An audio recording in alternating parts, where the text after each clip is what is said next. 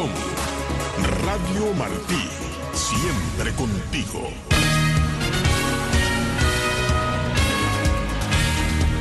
Critican cubanos de la isla sobre la efectividad de la medicina familiar. El gobierno de La Habana envía más médicos al exterior a pesar de déficit de galenos en la isla. Estados Unidos rechaza críticas de la ONU sobre el embargo impuesto al régimen cubano. Debuta Martí Verifica, una herramienta de comprobación de hechos sobre temas cubanos califican de crítica la situación de mujeres activistas en Nicaragua.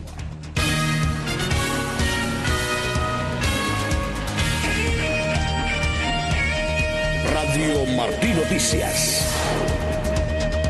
Bienvenidos a la emisión informativa de Radio Martí de las 5 de la tarde. Los saludamos, el ingeniero de sonido Juan Pendaz. En la sala de redacción se encuentra Nivel Pacheco y Yolanda Huerga. La producción es de Iván López, voz informativa Alfredo Jacobí.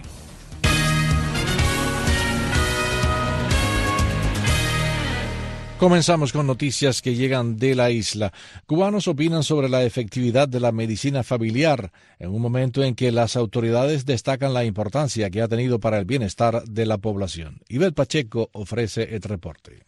Cuba se enorgullece de su enfoque en la medicina familiar como base de su sistema de atención médica, según destacó el doctor Reynold Delfín García, viceministro de Salud Pública para la Atención Médica, en el tercer Congreso de Medicina Familiar recientemente celebrado en La Habana. Sobre el tema conversamos con el opositor Julio César Góngora, residente en Pinar del Río, quien compartió su historia con Martí Noticias. Según nos dijo, ha estado postrado en una cama con una herida abierta desde hace una década. Ahora lo último que me dijeron era que ellos no estaban, a ver, que como que no estaban capacitados. Y eso es una herida abierta con, con grandes complicaciones, con el suelo pélvico expuesto, con una herida en el periné, que la dejaron abierta ella, que fue por una mala práctica médica. Puedo decir que aquí el médico de la familia nunca viene. Yo vivo a, dos casas en consultorio, ni el consultorio ni el hospital. Ya le digo, a mí me han negado una operación por 10 años y lo he dicho en todos lados. Según el portal Infomet del Sistema de Salud Cubano, el concepto de medicina familiar implica no solo una amplia cobertura médica, sino también un mayor acceso a la fisioterapia y rehabilitación, algo de lo que ha carecido Jennifer, una joven autista que reside al este de La Habana, según nos comentó su madre, Ketty Méndez. Ella más bien necesita terapia de autismo, terapias de en su, en su cuerpecito para que ella pueda estar en su músculo y todas estas cosas. Necesita tantos tipos de terapia que acá realmente no los hacen. Y si los hacen, tendría entonces yo que costearme con un transporte de aquí donde yo vivo en Habana del Este hasta La Habana o Capdevila que está por Boyero, hacerle equinoterapias, etcétera, etcétera, que para mí es imposible y llevo años reclamando esto y ha sido imposible. Por otra parte, el viceministro de Salud cubano reveló que Cuba asigna el 50% de su presupuesto a la salud y a la educación. Sin embargo, casos como el de el opositor Juan Carlos Fonseca, paciente de VIH, quien falleció en septiembre después de varias isquemias transitorias, ponen en duda lo dicho, según su esposa Judith Núñez. Sí, yo tengo un consultorio cerca de Guanabacoa. Aquí no vino nadie y él, él vivía furioso porque no tenía ninguna atención adecuada. Es como todo, lo llevas a un médico. No, eso no es de ingreso, eso es para la casa. Y aquí en la casa estoy yendo para atrás, para atrás, para atrás, para atrás, para atrás, para fallecer. Ivette Pacheco, Martín Noticias. El régimen de La Habana envía más médicos al exterior. Aunque reconoce el déficit de galenos en Cuba, el oficialismo envía otros 35 médicos a México para trabajar en las zonas afectadas por el huracán Otis en el área de Acapulco. Al respecto, Alejandro Marcano conversó con Alexander Pupo, un médico cubano que ahora reside en Estados Unidos. Cuba, que atraviesa su peor crisis desde que comenzó la fallida revolución, sigue mandando médicos a países aliados en las tristemente famosas misiones. Recientemente envió 35 médicos para apoyar a afectados por el huracán Otis al estado de Guerrero, en México. Y eso, todo eso ha empeorado precisamente porque el gobierno, la dictadura, no ha puesto ningún tipo de interés en mejorar las condiciones dentro de los hospitales. A ellos solamente les interesa que el médico esté donde tiene que estar, diciéndole al paciente todo lo que no puede hacer por él para salvar su vida. Y bueno, en estas condiciones actualmente se encuentra el sistema de salud pública cubano, realmente una, una desdicha. Así describe este joven doctor que salió de Cuba el año pasado y quien estuvo tres meses de travesía hasta llegar a Estados Unidos huyendo y que es parte de las cifras elevadas de deserciones de profesionales de la salud que la isla. Los médicos supuestamente fueron destinados al Hospital Renacimiento del Instituto Mexicano del Seguro Social, afectado por el ciclón de categoría 5. Cuando un médico sale de Cuba una misión, uno sale bajo un régimen estricto de vigilancia. O sea, hay una ley que prohíbe a los médicos que salen de misión siquiera hacer amigos dentro del país en el que están cumpliendo misión. Ellos no pueden hacer amigos. Para poder tener un amigo tienen que informar a esa persona, esa persona sujeta a una investigación por, los por los agentes de la seguridad del Estado que están dentro de las propias misiones. Y si eh, la comisión de la misión decide que sí, que puede ser amigo de esa persona, bueno, puede ser amigo. Si no, puede ser sujeto a una sanción e incluso tener que virar para el país sin la retribución del pago del salario que has ganado en todo ese tiempo. Finalmente contó las razones por las que los pocos médicos en la isla siguen huyendo desesperados de Cuba. El médico en Cuba no tiene transporte, no tiene ningún tipo de dieta dentro del hospital. Uno, yo, recuerdo que yo iba para la guardia, una vez tuve 30 horas de guardia y no me dieron absolutamente nada de comer. Desde mi perspectiva, ahora te puedo decir que está eh, un poco peor que cuando yo me fui. Alejandro Marcano Santelli, Martín Noticias. Estados Unidos rechazó la resolución de la Asamblea General de la ONU que pide el fin del embargo al gobierno de Cuba recordó que su política de sanciones permite el envío de ayuda humanitaria al pueblo cubano y la exportación de alimentos y medicinas, entre otros. Nuestra corresponsal en Washington, Michelle Sagué, informa. La Asamblea General de la ONU aprobó este jueves una resolución para exigir el fin del embargo económico y comercial estadounidense contra Cuba, a la que únicamente se opusieron dos países, Estados Unidos e Israel. Este llamado, que viene haciéndose anualmente desde hace 31 años, recibió en esta ocasión 187 votos a favor, dos en contra y una sola abstención, la de Ucrania. El canciller cubano Bruno Rodríguez, que habló a la Asamblea antes de la votación, denunció que el embargo viola el derecho a la vida, la salud, la educación y el bienestar de todos los cubanos y constituye un acto de guerra en tiempo de paz. Por su parte, el representante adjunto de Estados Unidos ante Naciones Unidas, Richard Mills, expresó después del voto la oposición de Washington a la resolución y dijo que Estados Unidos reconoce los desafíos que enfrenta el pueblo cubano y por eso el embargo incluye exenciones. Él dice que Estados Unidos sigue siendo una fuente importante de bienes humanitarios para el pueblo cubano y uno de los principales socios comerciales de Cuba. Dice que solamente en el 2022 las empresas estadounidenses exportaron a Cuba productos agrícolas por valor de más de 295 millones de dólares, incluidos alimentos para ayudar a satisfacer las necesidades del pueblo cubano. Asimismo, expresó que Estados Unidos apoya firmemente la búsqueda del pueblo cubano de un futuro con respeto a los derechos humanos y las libertades fundamentales. Señaló que aproximadamente mil presos políticos permanecen tras las rejas en Cuba, más que en cualquier otro momento de la historia reciente de la isla, y que casi 700 de esas detenciones fueron debido a las históricas protestas del 11 de julio del 2021 durante las cuales miembros de la sociedad civil, incluidos menores de edad, ejercieron su libertad de expresión y derecho de reunión pacífica. Desde Washington para Martín Noticias les habló Michelle Sagué. La herramienta de comprobación Martí Verifica hace su debut y para dar a conocer los detalles sobre lo que trata vamos a retransmitir la entrevista realizada en el noticiero del mediodía a la periodista Marlady Muñoz. Y la Oficina de Transmisiones para Cuba lanza hoy una plataforma de fact-checking que se llama Martí Verifica, con una variedad de contenidos multimedia para verificación de datos, investigaciones y otras herramientas para combatir el avance de la desinformación. Para conocer mucho más sobre este nuevo proyecto, nos acompaña la periodista y realizadora audiovisual Marlady Muñoz, que además fue editora de contenido en el medio independiente ADN para y América y miembro del equipo de videos del Toque. Marlady, gracias por acompañarnos. Muy buenas. Hola, buenas. Un placer estar intercambiando con ustedes y contarles de este nuevo proyecto que, que nació hoy. Precisamente cuéntanos eh, por qué nace y cuál es el objetivo. Este proyecto asociado a Martín Noticias tiene como objetivo esta unidad de verificación y datos insertarse en el ecosistema de medios cubanos, pero eh, tratando de monitorear, investigar, verificar hechos que son tergiversados o manipulados no solo por la narrativa gubernamental, sino por cualquier fuente de desinformación que en el contexto cubano pueda manipular los hechos. La idea principal es establecer una distinción, como estaba escuchando la transmisión que tenían, y justamente coincide nuestro proyecto con establecer una distinción entre la información veraz y la propaganda del régimen de La Habana y los medios controlados por el Partido Comunista. Tratar también de distinguir esta narrativa engañosa que omite, que descontextualiza en que reproduce la narrativa de regímenes aliados antidemocráticos, no solo de la región, sino también todo lo que está pasando con la guerra, eh, la invasión ucrania.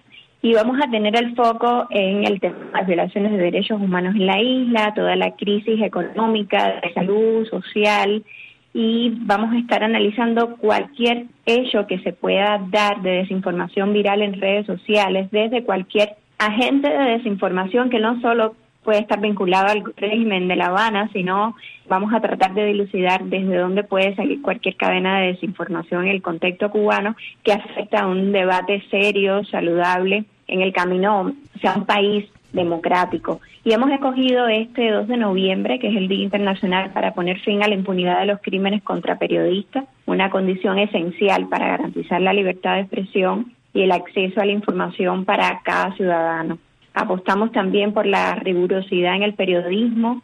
Tenemos trabajos que analizan el discurso público, informaciones virales, explicadores, varios materiales multimedia la idea es acercarnos a una audiencia y juntos tratar de fiscalizar al poder y emplazarlos y exigir otro tipo de debate en el país basado en ellos y en información transparente, balanceada y esa es nuestra apuesta. También los invitamos a que revisen nuestra página web mativerifica.info y nuestras redes sociales en todos los canales, en todas las plataformas, ya estamos en YouTube también, que revisen nuestros contenidos, ya estamos online, es una invitación a, a, la audiencia, a los cubanos que están en la isla, a los que han migrado y están en cualquier lugar del mundo, pero que a las audiencias también interesadas en el tema Cuba, que revisen nuestros contenidos, que nos den sus impresiones. También tenemos en la plataforma web números de WhatsApp para que nos compartan las dudas relacionadas con los rumores, con los bulos que le llegan sobre temas vinculados a Cuba, temas relacionados con la migración. Y bueno, vamos a estar disponibles también para colaboración con otros medios y hacer fact-checking.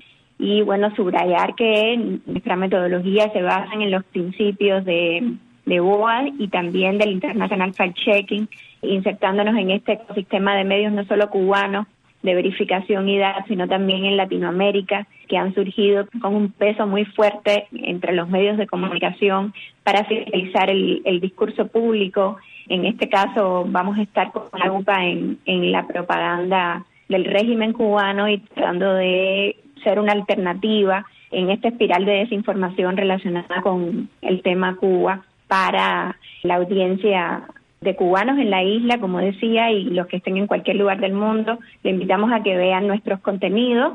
Tenemos chequeos a Miguel Díaz Canel, el presidente, tenemos chequeos a afirmaciones de Mariela Castro, a Norma Cochea de la ANU, al ministro de Turismo. Estamos tratando también de hacer un explicador sobre conglomerado GAESA, sobre cómo marcha el sistema de informatización en el país, que fue eh, promovido como uno de los pilares del gobierno del régimen de Díaz Canel, cómo se ha cumplido esta agenda, el tema de la violencia en el país a partir de un editorial en el periódico Granma que trataba de desplazar la responsabilidad de las fuerzas, de las llamadas fuerzas del orden en la isla hacia los medios independientes que se tergiversaban, los crímenes que estaban aconteciendo en el país. Bueno, si, me, si me permites, por lo que estamos viendo, es un espectro muy amplio que van a cubrir ustedes. Y me imagino que tiene que ser un trabajo reposado, sin prisa, para analizar cada una de las aristas de la información que sale de Cuba. ¿Cuánto celo tendrían que poner ustedes en la verificación de estos datos para que sean totalmente ciertos y que la audiencia diga, caramba, mira qué buen trabajo está haciendo Martí Verifica? Como mencionaba, la rigurosidad del periodismo, en este caso es nuestro, nuestra premisa y la idea es tener trabajos de fondo, de verificación mucho más reposado, como mencionaba, pero también vamos a dar las herramientas a la audiencia, al lector, para que entienda y llegue a la clasificación que demos a nuestros a nuestras verificaciones que coincida por su propio análisis desde mostrando datos, información, ellos contextualizando, estableciendo todos los enlaces, teniendo fuentes expertas en cada uno de los temas que analizamos. Y trataremos, creo estamos muy contentos con los resultados de los primeros contenidos que llevamos meses preparando, pero trataremos de mantener eso, que la audiencia nos acompañe y que pueda eh, concluir cuando un contenido es engañoso, es falso, manipula, por qué, por qué eh, omite información, qué omite y por qué y que entienda también cómo se articula la propaganda del, del régimen cubano. Ese es el sentido. Pues estaremos pendientes a toda esta información. Invitamos nuevamente a nuestra audiencia martiverifica.info para que puedan acceder a los contenidos y como bien dijo Marlady Muñoz, pues también hay una opción de contactar con todos estos periodistas a través de WhatsApp para conocer mucho más. Gracias Marlady por estar con nosotros. Muchísimas gracias a ustedes.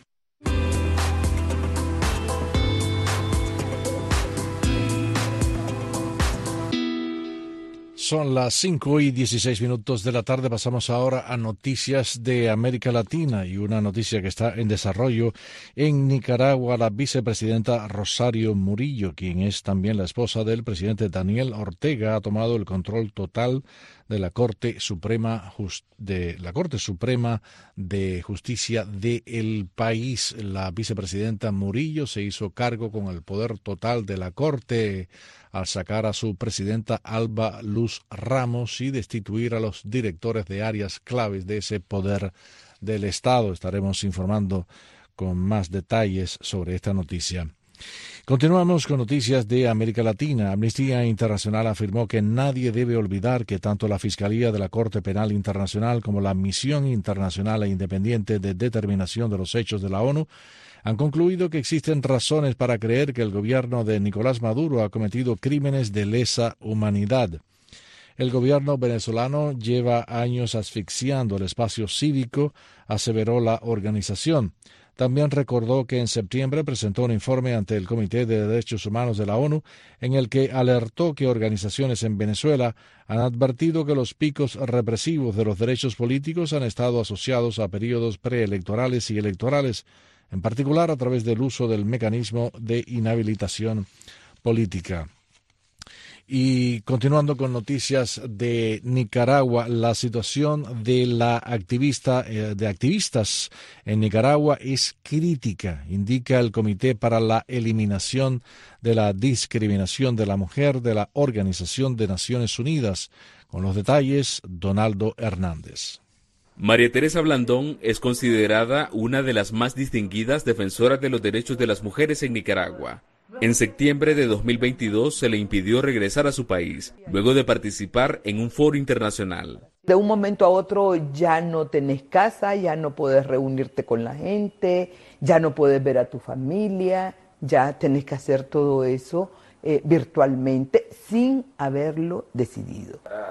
Blandón integra la cifra de más de 7.000 mujeres que según el Comité para la Eliminación de la Discriminación de la Mujer de la Organización de las Naciones Unidas han sido agredidas por el gobierno de Daniel Ortega entre los años 2007 y 2022. Es un interés, eh, una intención absurda, irracional de querer borrarnos. El comité presentó el informe en Ginebra donde destacó cuáles son las principales agresiones del gobierno contra las mujeres. Ha afectado derechos civiles y políticos de las mujeres, con especial énfasis en libertad de expresión, de prensa, de asociación, de organización, de movilización, libertad individual y privacidad. Sin embargo, el Estado de Nicaragua descalificó el informe y ha acusado al comité de ser un instrumento con fines injerencistas. La lesiva actuación de este comité y los países esclavistas y machistas de Occidente que pretenden reproducir información parcial, sesgada y subjetiva. El informe del comité subrayó que entre los años 2018 y 2022 se reportaron 57 feminicidios, una cifra que refleja un aumento con respecto a cifras anteriores. Donaldo Hernández, Voz de América. Son las 5 y 20 minutos de la tarde y continuamos con más noticias. El presidente de Estados Unidos, Joe Biden, recibirá mañana en Washington, D.C. a líderes latinoamericanos para la primera cumbre de la Alianza para la Prosperidad Económica de las Américas. Con los detalles, Jorge Agobián. Un año después de que se anunció la Alianza para la Prosperidad Económica de las Américas, el presidente Biden recibirá este viernes a líderes de los 11 países de la región que la conforman. Según la Casa Blanca, el mandatario anunciará compromisos para ampliar la cooperación de capital estadounidense en la región. La asociación anunciada en 2022 contiene cuatro pilares. Uno de ellos, revitalizar las instituciones económicas y movilizar la inversión en gran parte a través del Banco Interamericano de Desarrollo, el cual, según funcionarios y analistas, será un componente clave. Así lo indicó Jason Marsack, director del Centro para América Latina del Atlantic Council. Esperamos que lo que surja de la alianza demuestre que se puede seguir trabajando como de costumbre en América Latina y el Caribe. La asociación de Estados Unidos con la región no puede basarse en acciones de décadas pasadas, necesita ser renovada significativamente para poder hacer frente no solo al mayor crecimiento de China en la región, sino también a la naturaleza fundamental en la que el orden mundial está cambiando. Buena parte de las conversaciones en la Casa Blanca estarán centradas en la crisis migratoria regional. El gobierno gobierno estadounidense tiene previsto apoyar a varios de los países miembros para que adelanten reformas ambiciosas. La cumbre de la Casa Blanca llega luego de que en julio la Unión Europea prometiera en la reunión de la CELAC invertir 45 mil millones de euros en planes de financiamiento para contrarrestar la presencia china en la región. Lo que se anuncia este viernes no se espera que pueda igualar años de inversiones chinas, dice el experto porque China no es un sistema capitalista y la forma en que se destina la financiación china a la región es a través de empresas de propiedad estatal, es dinero del gobierno. Pero la reunión en Washington abriría la puerta a un compromiso sostenible de las instituciones financieras, en las que Estados Unidos sí tiene presencia. Jorge Agobián, Voz de América.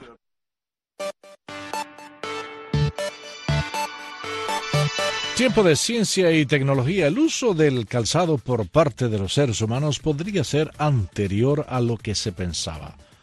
Ariane González nos tiene los detalles.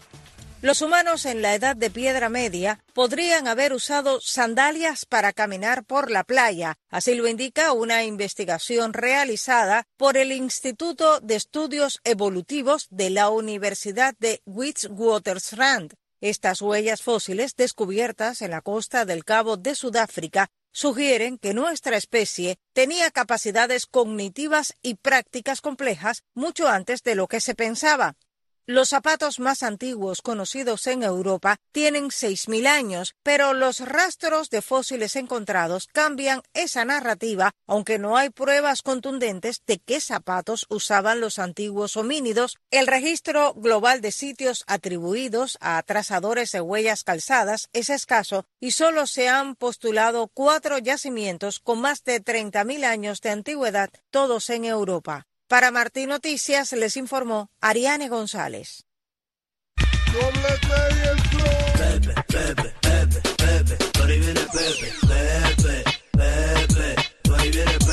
El Pepe. El Pepe. El Pepe.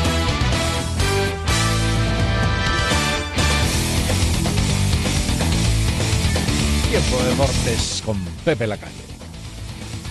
Tremenda fiesta en el norte de Texas. El área de Dallas, Fort Worth y Arlington van a estar de parranda durante los próximos cuatro días porque los Texas Rangers ganaron una serie mundial por primera vez en su historia, derrotando a los Diamondbacks de Arizona cuatro juegos a uno en la serie tras ganar el quinto y último decisivo partido en Phoenix 5 por 0 por blanqueada.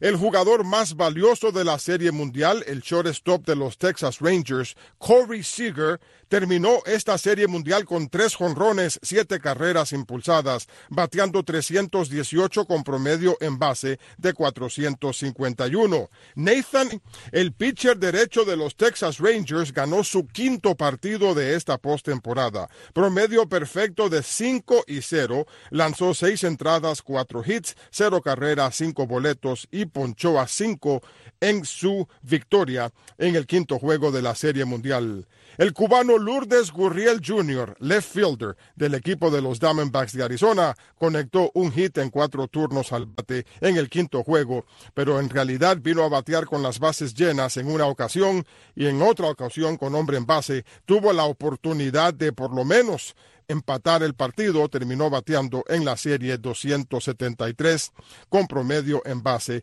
de 290. El perdedor en el quinto juego fue Zach Gillen, su tercera derrota en esta postemporada contra dos victorias. Irónicamente, Zach Gallen había comenzado muy bien los playoffs con dos victorias consecutivas, pero luego perdió los últimos tres partidos, incluyendo dos en esta serie mundial. Así que una franquicia que fue fundada en 1961, que ahora se llaman los Texas Rangers, al principio eran los senadores de Washington, han ganado por primera vez en su historia la Serie Mundial del Béisbol de las Grandes Ligas. El Inter de Miami de Leo Messi cancela su gira por China. Damas y caballeros, esta es una noticia que mucha gente todavía no se puede explicar. La semana pasada Leo Messi había ganado por octava vez en su vida el balón de oro y ahora, según el promotor, circunstancias inesperadas han cancelado el viaje de Leo Messi y del Inter de Miami por China. Se iban a jugar dos partidos de fogueo contra dos equipos de la Liga Premier China, de la Superliga, como le dicen allá, el 5 de noviembre y el 8 de noviembre. Es más, se habían vendido 56 mil entradas para el primer partido y 60 mil entradas para el segundo encuentro. Se iban a reunir los integrantes de la selección china con Leo Messi y el Inter de Miami y todo esto fue cancelado a última hora justamente cuando el equipo estaba empacando para abordar el avión. Dijeron el promotor del tour dijo se canceló la gira y todo el mundo se queda en casa. Así que esta es una noticia gigantesca. Vamos a estar informando sobre esto y mucho más. Ahora pasamos al baloncesto profesional de la NBA. El Miami Heat ha comenzado esta temporada fatal. Perdió en casa su cuarto partido de esta tierna temporada contra solamente una victoria. Los Nets de Brooklyn ganaron 109 por 101 pese a los 21 puntos de Adebayo en este encuentro. Los Raptors de Toronto apalearon a los Bucks de Milwaukee 130 por 111. Los Celtas de Boston con promedio perfecto de 4 y 0 apalearon sin piedad a los Pacers de Indiana 155 por 104. Jason Tatum con 30 puntos y 12 rebotes en este encuentro.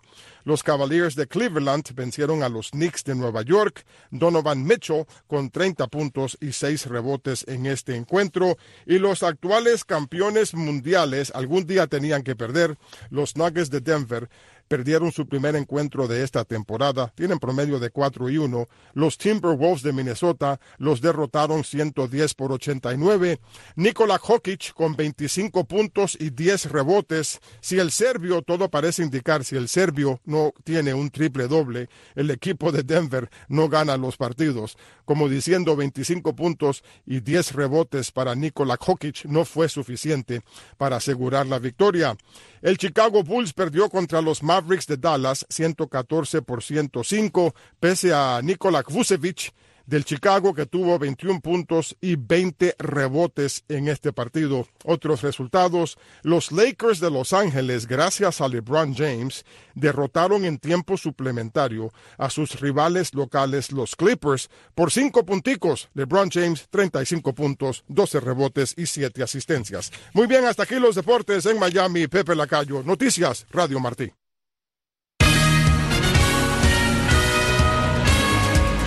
Y hasta aquí este noticiero de las 5 de la tarde de Radio Martí. Gracias a todos por la sintonía.